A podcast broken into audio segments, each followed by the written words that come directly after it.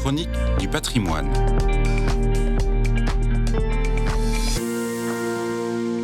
Gaza. S'il y a une ville qui n'inspire pas une visite culturelle, c'est bien celle-ci. Il s'agit plutôt d'une ville de souffrance, de guerre et de destruction. Et pourtant, le patrimoine de Gaza n'a rien à envier au reste de cette terre du Proche-Orient, chargée d'histoire. Au contraire, il représente un immense site archéologique. La côte de Gaza, zone de contact des mondes méditerranéens et de l'Asie, a été habitée depuis la fin du quatrième millénaire avant Jésus-Christ. La ville de Gaza est fondée au milieu du deuxième millénaire, puis le port de Blachia, qui voit le jour au 8e siècle avant Jésus-Christ. Dès lors, Gaza se trouve à la croisée des routes commerciales qui traversaient la Méditerranée orientale. C'est un véritable trésor archéologique qui témoigne du passage des peuples à travers les siècles.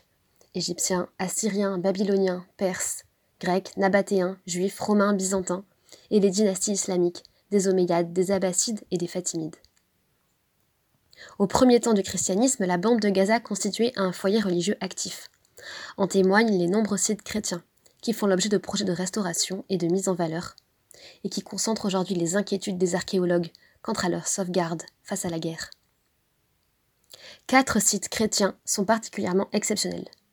Le monastère de Saint-Hilarion, daté du IVe siècle, qui a pour l'instant été plutôt épargné par les tirs. L'église byzantine de Jabalia et l'église de Saint-Porphyre, qui date du 5e siècle, et qui ont toutes deux été touchées par des tirs en octobre 2023.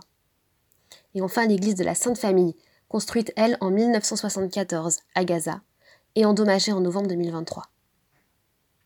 Depuis le début de la guerre en octobre 2023, environ 200 sites d'importance historique ont été détruits ou endommagés dans les tirs israéliens. Ce patrimoine plurimillénaire unique est en danger. Nous le découvrirons mieux dans le prochain épisode.